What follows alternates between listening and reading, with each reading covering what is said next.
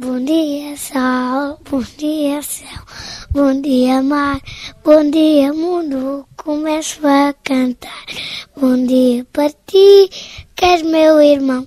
Sou Manela, tenho 14 anos, gosto de jogar ténis. Quando for grande, quero ser treinador de futebol. Olá, sou Ruben Mauro e gostava de ser segurança. Sou Sandro, tenho 13 anos, gosto de Harry Potter e gostava de ser ator. Sou Marta, tenho 15 anos, gosto de jogar ténis e gostava de ser fotógrafo. Olá, sou a Vera e quando eu for grande vou ser massagista. Sou Débora, tenho 13 anos, gosto de uh, fazer ginástica e quero ser cozinheiro. Eu sou Carolina, tenho 14 anos e quando crescer, quando for grande, quero ser ginasta. Olá, sou Tiago, tenho 15 anos, gosto de mexer em computadores e quando for grande quero ser informático. Olá, sou o Rubito, tenho 12 anos, quando crescer quero ser cozinheiro. Se cada um destes miúdos tivesse sida, ouvia-os da mesma maneira? Estes são os inquilinos da Casa Sol. Moram em Lisboa, na rua Pedro Calmon, desde que se lembram de existir. São poucos os que têm recordações da chegada. Deste grupo de 22, o mais novo tem 5 meses, o mais velho 15 anos e são a exceção à regra no calar a sida.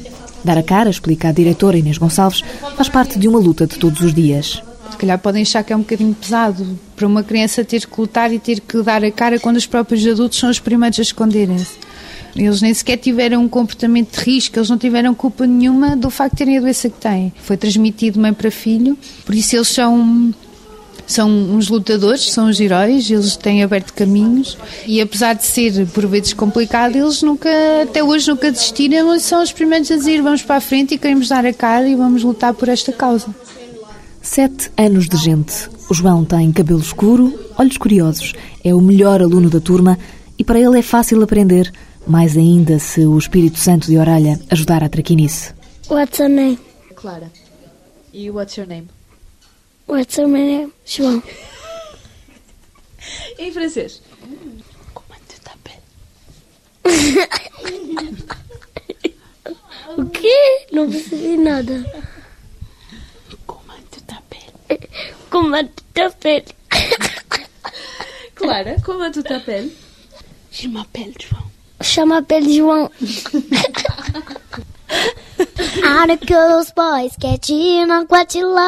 É entre risos, músicas, muito barulho, conta Inês Gonçalves, que seguem os dias nesta casa de dois andares.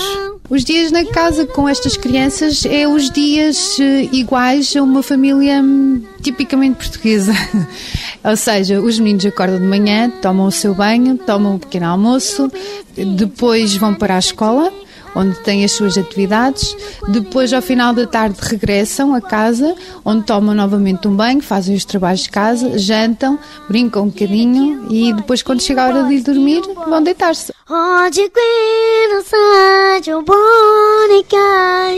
No entanto, é uma família especial, de muitos primos, é assim que estes miúdos se tratam desde sempre. São 22 e, na rotina de todos os dias, a única diferença de peso acontece com a medicação, depois do pequeno almoço e do jantar. Eu também tomo álcool Nós tentamos sempre que estes horários não sejam uh, no horário escolar, para que estas tomas sejam feitas em casa e sejam controladas por nós. No entanto, é a única diferença que se pode ter com uma criança dita saudável. De resto, eles fazem todas as suas atividades, alguns com algumas limitações. Temos, por exemplo, uma criança que é asmática, temos outra que tem problemas a nível de coração.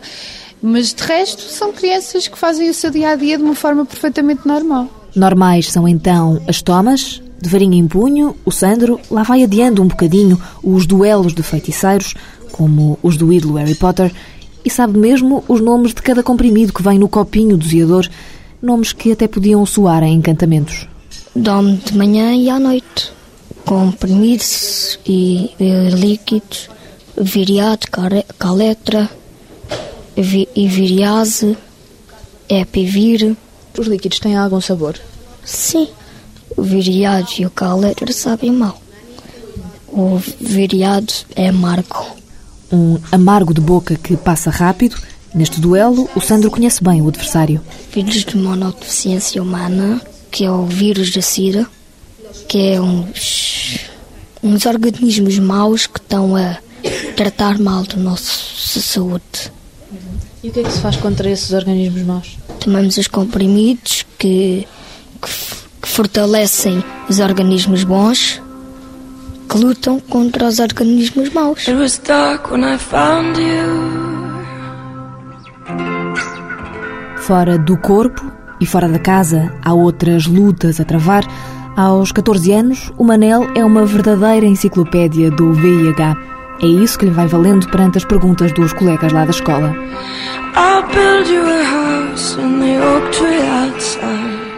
Normalmente, primeiro, para saberem sim ou não, se tem, se tem mesmo o vírus. E depois, há uns que, que não fazem mais perguntas, outros fazem perguntas, por exemplo, como é que se transmite, há, há rapazes e raparigas que não sabem. E eu tento saber, uh, transmitir o, o que sei, para ver se eles, se eles aprendem mais um bocado. Campanhas? Há muitas. A SIDA não se identifica ao toque, mas pode deixar a sua marca para sempre. Se eu fosse seropositivo, mudaria a sua opinião sobre mim como político. Há seguradoras que recusam seguros de vida a seropositivos. Se eu fosse seropositivo, será que me recebiam num lar? Se eu fosse seropositiva, não poderia ser mãe? Se nós fôssemos seropositivos, continuaria a ser nosso telespectador? Às vezes o inesperado acontece. Esteja sempre prevenido. A informação sobre o VIH existe, diz o Manel, mas saber o nome não chega. Em geral, as pessoas sabem que existe esse vírus, não é? Mas muita gente ainda não sabe como é que se transmite, como é que se previne. E é sempre difícil estar depois a explicar sempre às pessoas. Depois há pessoas que têm sempre o preconceito, isso tudo. Se as pessoas têm o preconceito, se elas não querem andar ao pé de nós, nós não podemos obrigá-las, não é? Mas se elas têm, nós vamos tentar explicar. Se elas não quiserem ouvir, aí depois não podemos fazer mais nada. No caminho há sempre nós para desfazer. Ainda há pouco tempo, conta a diretora, ou melhor, a tia Inês, o carimbo da SIDA, pelo pulso do preconceito, fechou uma porta à Casa Sol. Existem situações complicadas, inclusive havia como objetivo eles andarem na natação e a piscina na qual nós recorremos, para os inscrever, disse-nos que não os podia aceitar por causa da doença que tinham. Por isso isto é só um pequeno, uma pequena situação que eles têm que passar. Nós não escondemos nada, nós contamos que é para eles terem consciência daquilo que eles têm que fazer ver e têm que lutar ainda para estas situações não acontecerem. No fundo, cada dia tentam mostrar que, mais forte que o vírus, pode ser a coragem que lhes corre nas veias. Gente grande, em ponto pequeno, que assume aquilo que os adultos não conseguem. Eu trato esta doença como se fosse, como se tivesse um sinal e, que fosse um sinal assim um bocadinho feio e, e tenho, tenho, não tenho vergonha nenhuma, não é? Não, não se, se eu tivesse sinal, não tinha a culpa de ter o sinal. Tenho este vírus, não tenho culpa, não tenho, não tenho de ter medo de nada, nem, nem de ter hum, receio, o que é que as pessoas acham, o que é que as pessoas pensam, nem nada disso. Sem vergonha, sem receio, sem culpa, há 14 anos o Manel herdou da mãe o VIH. Se esta gravidez tivesse sido vigiada, a história podia ser diferente. Hoje, a grande vitória da luta contra a SIDA é precisamente aqui, na transmissão vertical de mãe para filho. Uma mulher que esteja infectada pode e deve ter filhos e, e que não são seguramente infectados. Esta segurança, na voz do pediatra Lino Rosado, traduz-se em números reais. De facto, felizmente, nós já atingimos essa taxa de estar abaixo dos 2% no global da transmissão vertical dos últimos anos. A transmissão vertical só baixou dos 2%, como dá conta o pediatra José Gonçalo Marques, porque foi atacada em todas as frentes. Há 10 anos, os números e os recursos não eram os de hoje e depois de uma gravidez que nunca foi seguida de perto, Liliana soube tarde demais que era seropositiva. Eu dava peito ao meu filho e o meu filho nasceu normal, sem a doença, mas através do leite eu peguei o HIV ao meu filho. Uh, isso foi o pior de tudo. Agora, com o leite de lata garantido, sem custos, a todas as mães seropositivas, ficam a sobrar, explica a obstetra Cristina Guerreiro, duas fases fulcrais. O vírus pode transmitir-se durante a gravidez e é mais para o final da gravidez, portanto, no final do terceiro trimestre, no parto e através da amamentação. Em Portugal, claro que não se, não se amamenta, portanto, uma mulher seropositiva não deve amamentar, portanto, essa parte da transmissão está resolvida. Depois temos o parto e o final da gravidez. A melhor forma de evitar a transmissão no final da gravidez é através da medicação antirretroviral, que é garantida se o processo for acompanhado e quanto mais cedo, melhor. Mas é no parto que o bebê corre mesmo mais riscos. Se a grávida tiver o sistema imunitário forte e poucas cópias do vírus, ou seja, uma carga viral baixa, pode seguir um parto normal. Se não, tem sempre uma alternativa para salvaguardar o bebê. A cesariana eletiva é aquela cesariana programada que se faz antes da bolsa de águas romper e antes do início do trabalho de parto. Ainda assim, depois de seguidas todas as regras de segurança, o bebê tem uma prova dos nove pela frente, explica Elizabeth Pádua, a responsável pelo diagnóstico destas transmissões no laboratório de referência do Instituto Ricardo Jorge. A criança, ao nascer, pode já estar infectada, portanto, é importante essa primeira amostra até aos 48 horas de vida para detectar se a criança já está ou não está infectada. No caso de termos um resultado negativo, necessitamos de, de se fazer o seguimento laboratorial da criança. A vigilância continua e a certeza só acontece quando é negativo o resultado das duas análises seguintes, espaçadas no tempo. Mesmo assim, nunca há garantias de que a taxa de transmissão de mãe para filho possa ser zero, e a esse pequeno grau de incerteza junta-se aquilo que os especialistas não conseguem controlar. Não temos aquilo onde não podemos mexer, que é a gravidez não vigiada, não é? Portanto, é passar a informação o mais possível para capacitar as pessoas de que a gravidez deve ser vigiada. É as populações migrantes que se calhar chegam numa altura já tardia, infelizmente. Portanto, é bom que cheguem cedo e que, e pronto, e que se é para ter cá o bebê que venha o mais cedo possível. Portanto, são coisas que não estão muito ao alcance do médico ou do hospital de modificar. São fatores que compete à sociedade, à informação e a todos os cidadãos modificar. Uma mudança de mentalidade, porque se a SIDA tivesse nome de guerra, podia ser democracia. A doença é altamente democrática e chega a tudo e a todos. Aumentou o número de pessoas que em Portugal vive com o VIH. Em 2001 eram cerca de 31 mil doentes, em 2009 havia registro de 42 mil infectados. São números revelados hoje pelo relatório da ONU-SIDA. Um e serão mais de 300 as crianças que vivem com SIDA em Portugal. Os números não são precisos e por isso, explica Gonçalo Lobo, coordenador do Centro de Apoio da Abraço em Lisboa, a instituição está pronta para começar um estudo inédito em janeiro. Sabemos que a, eh, a Coordenação Nacional notifica-nos à volta de quase 300 casos desde 1992 até agora. A UNAIDS diz que, que, ainda são, que ainda são mais do que isso. Por isso, vamos contrapor estes dois dados. Vamos percorrer agora, durante dois anos, os hospitais todos, verificar todas as crianças seropositivas desde 1992 para cá e fazer uma caracterização exaustiva dessas necessidades. Também a Abraço atua junto das famílias. Diretamente vai acompanhando uma dúzia de crianças infectadas, entre elas a Sara.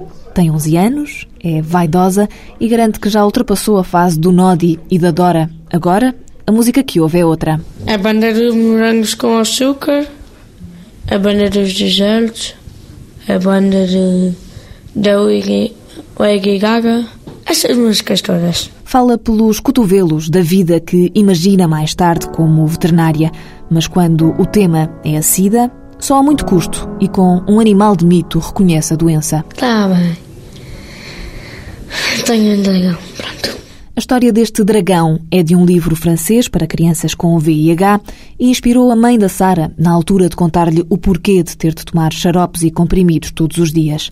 Contar é mesmo o melhor remédio, defende Lino Rosado, o pediatra acredita que há uma idade especial para avançar. Quando começa os porquês, quer dizer, que começa sempre por dizer que ela tem, que tem um bichinho, quer dizer, é conversa sempre habitual, que foi, que foi transmitido, que ela coisa, e portanto que precisa tomar os, os medicamentos manter o bichinho adormecido, pronto, e depois vai gradualmente informando-se o que é o bichinho quando a gente perceber que ela não vai para a escola dizer que tem o bichinho. Mas nesta altura, o mais difícil nem são essas explicações. O problema que se está a, a, a pôr é que depois, com a introdução da terapêutica, e não estou a falar de transmissão, a terapêutica depois das crianças infectadas, levou a que uma grande parte das crianças que, que, nós temos são crianças exatamente que estão a atingir a adolescência, quer dizer, portanto, são uma grande parte são já neste momento adolescentes. A preocupação é geral porque é na adolescência que começam as primeiras experiências. O risco é especialmente apetecível nestas idades e explica Maria Eugénia Saraiva, a presidente da Liga Portuguesa contra a SIDA, os adolescentes têm um manancial de desculpas para não se protegerem. Sabemos muitas vezes, quando falamos do preservativo, que mesmo utilizando as expressões deles, é um repousado com papel, é incómodo, mas tentamos sempre passar a mensagem. Poderás utilizar o preservativo e poupares várias vidas, inclusive a tua. É por isso, acredita a psicóloga, que já que a SIDA ainda não tem cura, é preciso seguir outro caminho. Não é tirar aqui a esperança de sermos jovens e felizes e corrermos todos os riscos inerentes à nossa idade. É apenas alertar que o vírus VH não tem vacina, não tem cura e pode levar realmente à morte. E nós podemos preveni-lo. Mas para que a mensagem não entre a 100 para sair a mil, e enquanto a educação sexual não é realidade nas escolas, há que saber chegar aos jovens. O Clooney realmente é muito giro, mas temos que pensar que ele, apesar de ser o nosso príncipe encantado, também é o príncipe encantado de tantas outras mulheres. Se eu disser assim, é menos mal do que se eu disser que o meu namorado já foi o namorado de muitas outras eh, raparigas. E, portanto, o que ele fez comigo eu sei. Como eu estou, se calhar eu até sei, porque fui ao médico. Agora, o que ele fez com as outras namoradas, o que ele teve com as outras namoradas, eu não sei. É silencioso, este vírus, entra sem pedir licença, avança, agora por outros terrenos. Hoje em dia a transmissão é por via heterossexual, não há dúvida nenhuma. Ah, e infelizmente o que se passa é que as pessoas não têm a noção que estão em risco. Com esta alteração dos padrões de transmissão, a constatação é evidente. A especialista Teresa Branco tem visto aumentar o número de mulheres seropositivas no Hospital Amadora Sintra. Infelizmente temos desde, desde adolescentes até pessoas com 80, 80 anos, portanto, antigamente a maior parte das mulheres infectadas eram mulheres em idade fértil, não é? Não, agora nós temos, cada vez mais está-se a deslocar uh, para o outro lado e temos mulheres, não só mulheres que descobrem que estão infectadas com 50, 60 e 70 anos, como, francamente, eu acho que há uma realidade mesmo um bocadinho diferente. Nós temos mulheres que se infectam aos 50 anos e aos 60 anos. E, e, e se infectam exatamente porque acham que o HIV não é um problema delas e que não tem nada a ver com aquilo. Nem se lembram. Se a SIDA fosse doença de alguém, era dos outros. Alguma vez alguém pensa que uma avózinha de 70 anos pode ter HIV? Não, não se pensa. É a última hipótese que se põe. Era mesmo a última hipótese. Eu ouvia eh, eh, esse vírus porque eu via na televisão. Uh, mas pronto, mas não estava informada e nunca me passou pela cabeça que eu teria essa, essa doença. Hum, é que mesmo nunca me tinha passado pela cabeça. A dona Henriqueta ainda trata o vírus por isso? Ou por essa coisa? Eu sabia que o meu marido era assim uma pessoa muito boêmia, andava lá pelo bairro alto e, e pela, pela Almirante Reis, assim ali por aquelas ruas onde andam aquelas meninas. Uh, eu sabia, mas pronto, mas eu não, não imaginava que ele tivesse isso. Pronto. O mais difícil não foi aceitar a doença, que já carregava há tempo demais, foi sentir cada ruga doer um bocadinho mais fundo. Ele nunca me pôs ao corrente de coisa alguma. Uh, quando eu enfrentei, quando eu cheguei a casa, enfrentei-o e ele disse: Tu tens que morrer, portanto, ou morrer de uma coisa ou de outra. Era, para ele era indiferente. Podiam ser filhas da Dona Henriqueta. Não são, mas têm algo que as liga. Três mulheres, todas mães, todas com 32 anos. Não se conhecem, mas juntas são a face invisível da batalha ganha contra a transmissão vertical. Partilham a doença, mas não conseguem assumi-la porque adivinham o preço a pagar. No dia a seguir, uh, de certeza que tinha uma carta de despedimento. Essa era, acho que era a primeira. Até porque eu muitas vezes nos locais de trabalho há situações que se fala, não é?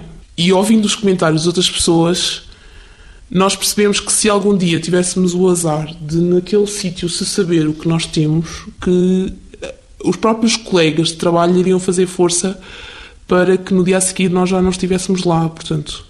É muito triste, hum, mas acontece, acontece. Aliás, em amigos que não sabem, já ouvi comentários muito desagradáveis. É? Estava a estudar, estava na faculdade quando descobriu. Quando soube, primeiro o pensamento que me veio à cabeça foi: eh, tenho uma certidão de óbito, só falta o um médico legista vir cá assinar. Vitória, esta mulher que podia chamar-se Vitória, agora é mãe e descobriu o segredo para virar a página. A vida continua e isto não é uma sentença de morte. Eh, eu posso morrer de velhinha e ter uma vida completamente normal uh, se fizer as, uh, portanto, as coisas uh, como manda ao figurino, tomar a medicação, ter uma vida regrada, alimentar-me bem, porque a alimentação é fundamental. O descanso é muito importante. apesar de que ser mãe, trabalhadora, esposa, dona de casa, doméstica, etc, etc, etc, não é fácil muitas vezes conciliar. Mas o segredo é, é a regra. Já a Cristina faz as contas à SIDA.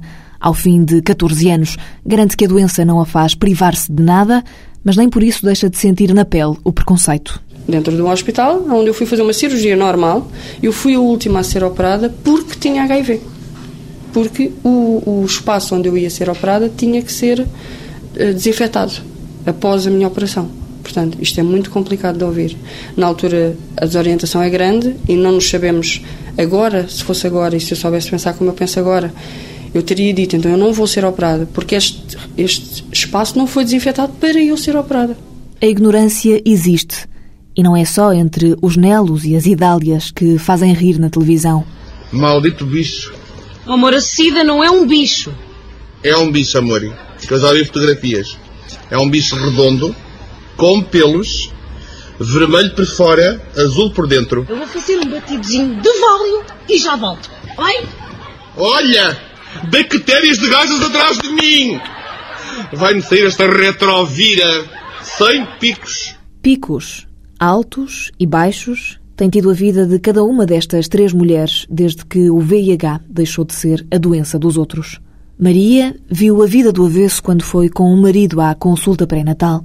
Tinham decidido ser pais, quando ouviram pela boca do médico duas notícias inesperadas. Disse-me que estava grávida e que era seropositiva e que a partir daquela altura já não faria o meu acompanhamento uh, como médico. Desorientação, desamparo, desespero, aborto.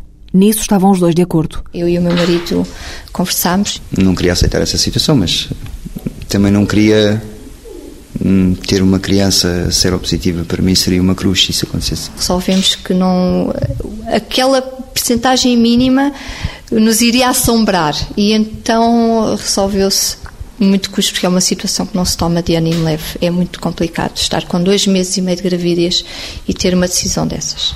Decidir abortar, porque realmente a questão não estava controlada uh, desde, não era desde o início, desde antes de, da gravidez porque a terapia do perdão ainda não vem em frasco, foi preciso muito tempo. Do digerir, a, ficar revoltada, a não aceitar, a ficar deprimida, passaram-se uns sete anos. Mas agora, nesta casa, os dias têm razão para nascer.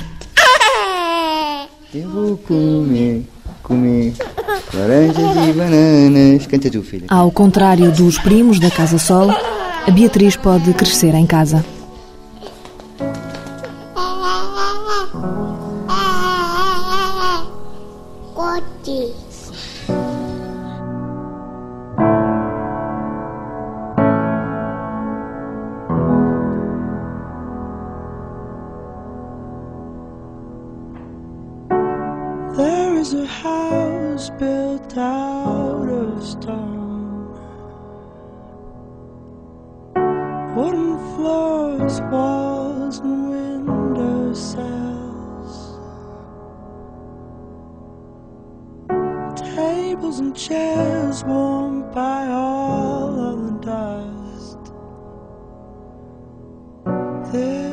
This is a place where I don't feel alone. This is a place where I